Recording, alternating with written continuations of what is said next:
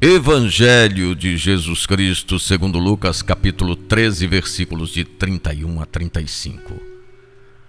Alguns fariseus aproximaram-se e disseram a Jesus: Sai daqui, porque Herodes quer te matar.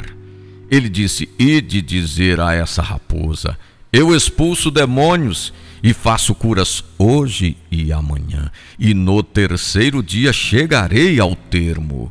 Entretanto, preciso caminhar hoje e amanhã e depois de amanhã, pois não convém que um profeta morra fora de Jerusalém. Jerusalém, que matas os profetas e apedrejas os que te foram enviados. Quantas vezes eu quis reunir teus filhos como a galinha reúne os pintinhos debaixo das asas.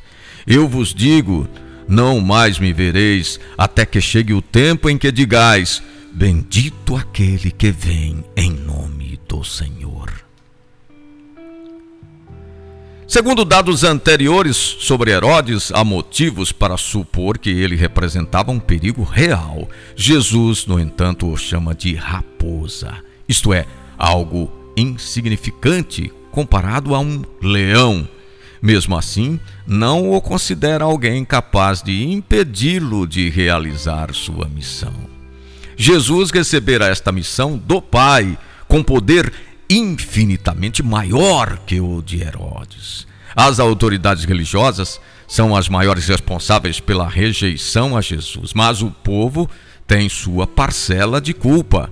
Jesus chorou sobre Jerusalém tudo fez para mudar sua trajetória. Contudo, ele usa uma comparação cheia de ternura.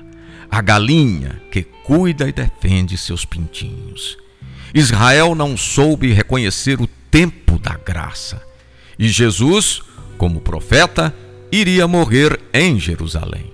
Proposta do dia é orar: Jesus, dá-me a graça da fidelidade.